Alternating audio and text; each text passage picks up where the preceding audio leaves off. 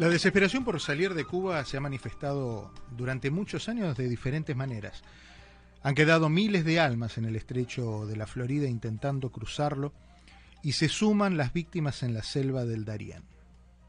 Andy de la Torre llegó hace menos de un mes, en lo que fue su intento número, preste atención, 43. 43 veces intentó salir de Cuba, de mil maneras, y lo logró. Y está aquí en Miami y está hablando con nosotros en la radio. Hola Andy, ¿cómo estás? Bienvenido. Muchas gracias, el gusto es mío. Eh, estoy bien dentro de lo que cabe, recuperándome de las quemaduras todavía de la piel.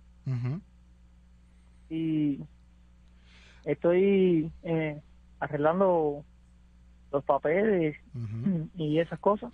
Andy, 43 eh, se dice rápido, vos no tenés 40, o sea que en promedio has intentado salir a 1 punto algo por año de tu vida, lo cual... Sí, eh, ya yo tengo 40 y, gracias a Dios voy a cumplir los 41 aquí en, en, territorio americano. Acá en territorio americano. El 12 eh, de octubre. ¿Y vos te acordás de cómo fueron todas y cada una de esas 43 oportunidades que tuviste para salir? Bueno, poco a poco me voy acordando de algunas, fueron muchas, fueron mucho tiempo de trabajo, de que tenía que, pagar cifras altas de multa, como si el dinero en Cuba se imprimiera así y saliera. Y fue algo bien difícil porque en cada ocasión que yo salía muchas veces eh, me, fueron muchas veces que me deportaron para atrás y, y entonces ya tenía que volver ya yo desde que desde que regresaba a Cuba que venía por Bahía Honda en un barco me deportaba al guardacosta americano o regresaba de Bahamas que estuve seis veces preso en Bahamas ya yo desde que llegaba llegaba enfocado. Al segundo día ya yo estaba preparando de nuevo para volver a partir de nuevo. Yo dije que o llegaba a Estados Unidos me moría en el mal.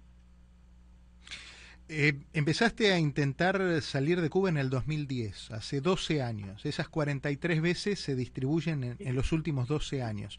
Y, aparte de intentar y de pensar maneras diferentes o originales para poder salir de Cuba, ¿qué hacías? ¿Cómo era tu vida ya? Bueno, pues yo soy una persona que, que sé hacer de todo tipo de trabajo, pero ya la, mi enfrentarme a la realidad cubana fue algo bien difícil porque ya como que yo tenía antecedentes de salida del país, no encontraba trabajo bueno, no te daban trabajo bueno. Yo trabajé como topógrafo, de sé leer planos de construcción, soy artesano profesional, soy albañil, se hacen infinidades de cosas, pero no te daban trabajo porque ya te ven como, como un estorbo para la sociedad, como que no encajas en, en, en ellos, ¿no ves? Entonces, pues no encontraba trabajo y yo le dije a mi familia, la palabra rendirse para mí está prohibida. Así que no me digan más, que tenga cuidado, que me voy a ahogar en el mal o que, que, o que, o que me rinda, porque yo no me voy a rendir. Yo voy a seguir hasta que lo logre. Y así lo hice. Y ya hoy, gracias a Dios, me encuentro aquí con mi familia, con mis hermanas, que hasta ahora me están ayudando en todo, porque yo estoy sin trabajo aquí, pero yo las estoy ayudando en lo que pueda. Yo no me gusta estar parado, yo sé hacer muchas cosas y entonces estoy enfocado en, en ir trabajando para cuando aparezca un trabajo de lo que sea, yo y tenga mis papeles, estar ayudando y contribuyendo con ella, que me han recibido de maravilla y me han ayudado en todo. Tu travesía más reciente, la que finalmente te trajo aquí a Estados Unidos, duró 24 días, de los cuales casi 15 lo pasaron sin comida, sin agua, con, con nada, sin alimento. Sí, sí, esta mañana aquí amaneció lloviendo en casi toda, en casi todo este territorio en los Estados Unidos y yo cuando veo la lluvia digo y pensar que eso me salvó la vida porque fueron 15 días sin agua y sin comida, que teníamos que buscarle el ángulo al agua para que, para que nos salvara la vida, porque la boca estaba seca, no podíamos hablar. Si yo le dije a los muchachos que venían conmigo, a Ismailito y a, y a no hablen, por favor, no hablen nada, hablen por señas, lo menos que puedan, porque la boca la teníamos seca. Y cuando, cuando llueve, yo me quedo mirando esa lluvia como que dice, pensar que esa lluvia me salvó la vida. ¿Y cómo recolectaban el agua? Nosotros traíamos un nylon, un nylon de polietileno. Entonces, cuando llovía, o yo veía que la nube se estaba formando lejos así, yo miraba siempre para lo lejos y buscaba, salía con la vela navegando hacia el ángulo que, que me dejara el agua lluvia cuando pasara por ahí. Porque casi siempre el agua en el mar, mm, en el centro del mar, no, no cae muchas veces, cae en los lugares donde hay población. Entonces al estar aquí pegado a Cayo Hueso, ya, ya por ahí nosotros cogíamos agua, a veces cogíamos alguna que venía a la tempestad de lejos, yo, ya la observaba y navegaba hacia ella para que me, cuando ella cruzara, por donde ella viene soltando el agua para que me dejara agua. Pero hubo veces que no llovía y teníamos que tomar con buchitos de agua salada, así en pequeñas proporciones para poder mantener los riñones con agua. Si el riñón se queda seco, si para, moríamos. ¿Cómo fuiste aprendiendo todo, todos esos detalles, todos esos tips, todos esos... Eh... Bueno, mi padre es, pescador en Cuba, pero lo, lo que hace mi padre como pescador no es lo mismo que venir para acá, son cosas diferentes. Mi padre pesca cerca de la costa, no no pueden pescar lejos de la costa. Lo que mi papá hace como pescador no es lo mismo que, que esta realidad que yo tuve que enfrentar, porque yo veo muchos documentales de supervivencia desde chiquito, me gustan mucho los Discovery Channel y he aprendido muchas cosas que he ido viendo. Y, entonces todo eso ha sido para prepararme en esta carrera que yo empecé porque mis tías me decían, ya estás de nuevo en la carrera armamentista, eh", como queriendo decir, vas a seguir en esto en el mar, te vas a ahogar, y yo le decía, la palabra rendirse para mí está prohibida. Yo voy a seguir intentándolo hasta que llegue a los Estados Unidos. Andy, y cada, vez que volvías después de un intento, ¿cómo, cómo te recibía tu familia? ¿Qué te decían? Eh, ay, hijo, nosotros aquí veíamos la tempestad, estaba formada la tempestad y nosotros pensando, ¿dónde estará? Me abrazaban, hijo, no lo intentes más, te vas a morir. Y yo le decía a mis tías, a mi papá, a mi familia, no me voy a rendir, yo no puedo estar en este país, yo tengo que salir adelante. Y tengo que ayudar a mi familia y yo no quiero estar en Cuba, no quiero. ¿En qué momento empezaste a sentir que, Cuba no era el lugar donde vos querías estar para vivir?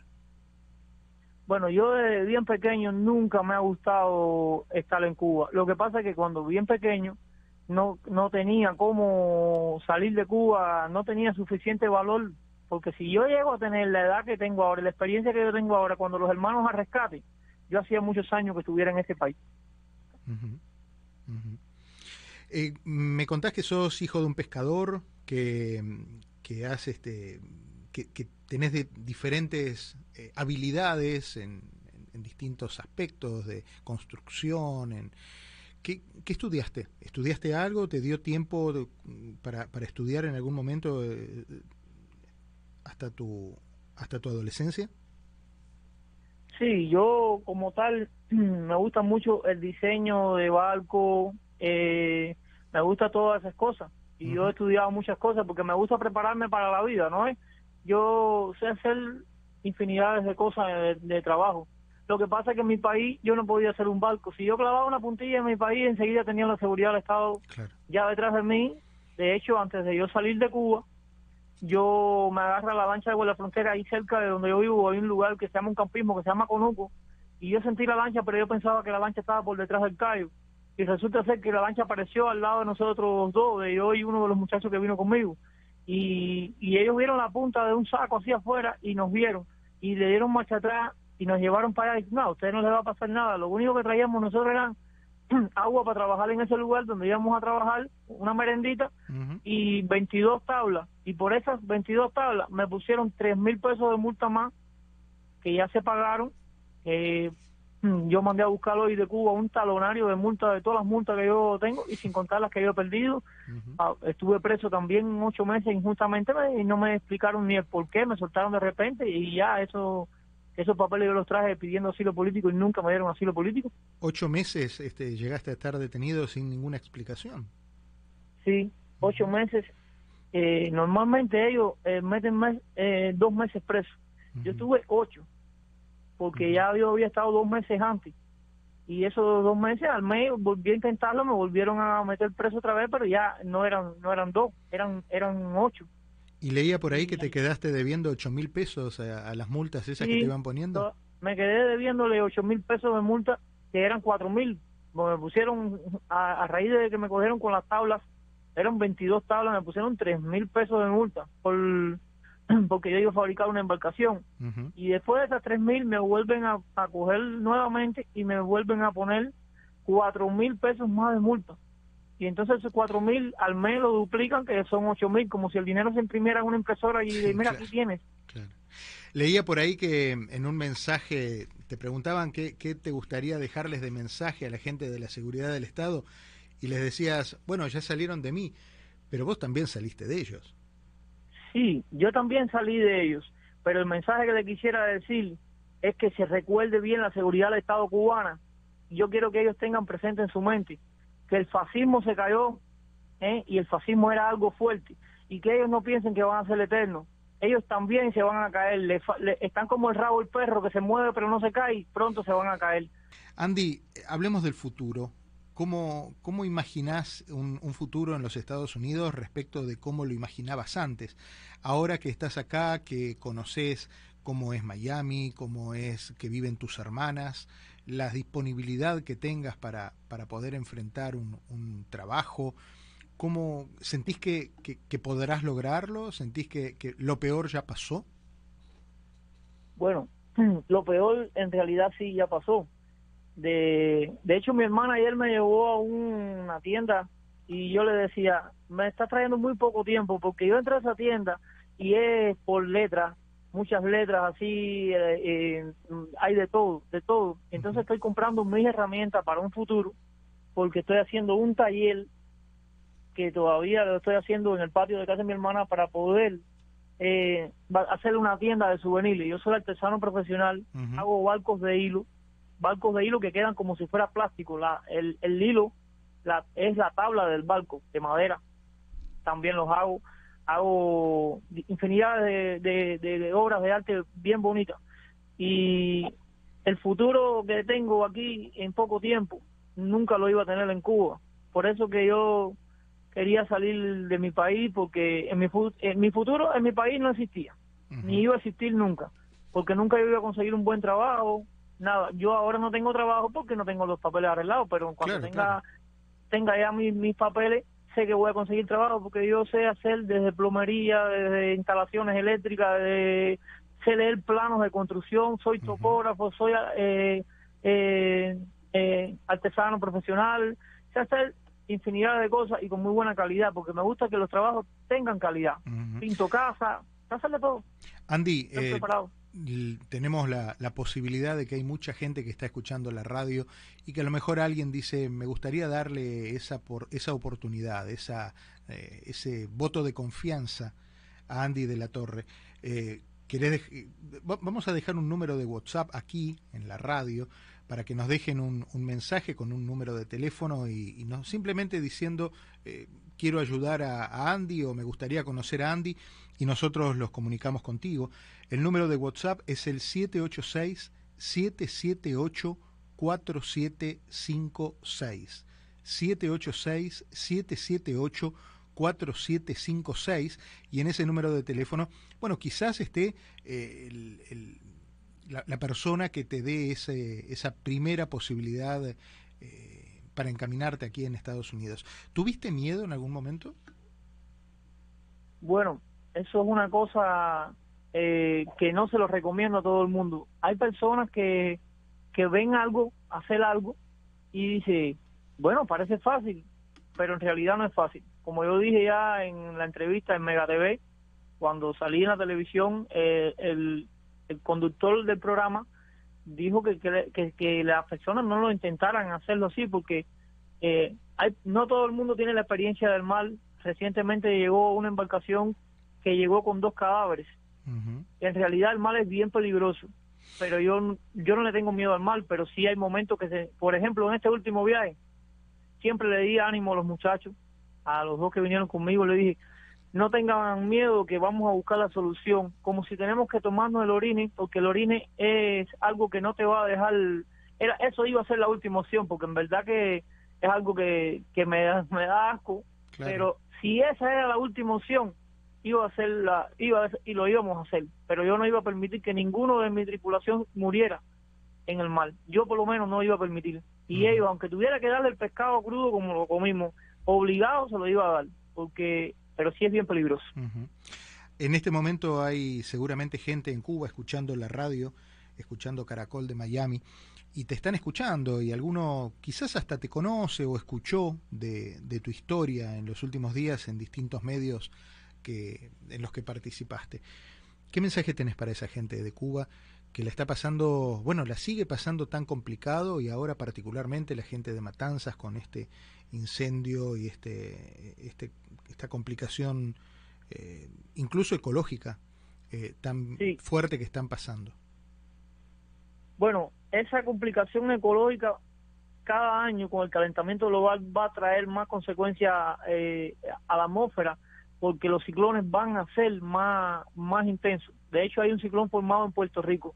Y a esa gente quisiera que, que, no me da tiempo de responderle a todo el mundo. Hay veces que digo, mira, fulano me escribió, ciclano me, escribió. Hoy, hoy yo salí con mi hermana a las tiendas y me pasó algo increíble. La gente me decía, mira muchacho de las 43 salidas. Oh, mi hermano, bienvenido a Tierra Americana. Y esa persona estaba erizada y yo también le dije, es, increíble que ya la gente sale, ya yo salgo a la calle y me conocen, mucho me mandan solicitud de amistad por Facebook, buscan el nombre Andy Henry de la Torre y, enseguida yo le acepto la, solicitud y hablo con he hablado con muchas personas de Puerto Rico, de Dominicana, de, tengo amistades en el mundo entero que los conocí en Bahamas y he hablado con, con personas de toda clase de, de todo de todo el mundo. Eh, estás en los primeros pasos del resto de tu vida y, es muy grato saber que lo estás haciendo aquí en Miami, rodeado de tu familia, rodeado de mucha gente que, que te quiere bien, que se ha preocupado por vos desde el 2010, cuando empezaste a soñar con salir de Cuba. Y acá te vas a encontrar una comunidad que, como esa gente que te saludó, que te va a recibir con los brazos abiertos porque respeta y valora mucho a la gente que como vos en las primeras salidas lo que hace es buscar cómo armar una caja de herramientas para trabajar. Y eso es fundamental. Claro. ¿Mm? Y en estos momentos me encuentro aquí en casa de mi hermana, bueno, haciéndole un arreglito aquí que tiene problema en el fregadero.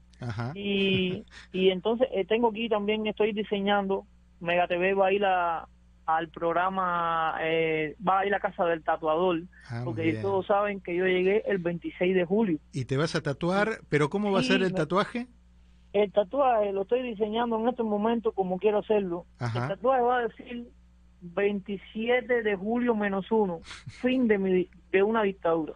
Va a ser largo, ¿eh? Va a ser largo ese tatuaje. Acá... pero... Pero bueno, pero va a valer la pena, va a valer la pena. Mira, eh, la magia de la radio. Uno dice algo y nunca sabe en qué momento eh, puede escuchar a alguien del otro lado. Y alguien que nos envía un teléfono que termina en el número 1728 dice, buenas tardes, quiero conectarme con, con Andy, mi nombre es Ania. Así que Ania, en minutos nada más le vamos a pasar el número de Andy para que estén conectados. ¿Y quién le dice? A lo mejor eh, el fregadero, la pileta del patio, cortar la grama o hacerle un muy lindo, este, una muy linda artesanía. ¿eh? Así la tiene. Andy, te mando lo mejor, la, mejor de las suertes para vos ¿eh? y un abrazo enorme. Muchísimas gracias, el gusto es mío. Gracias, Diego.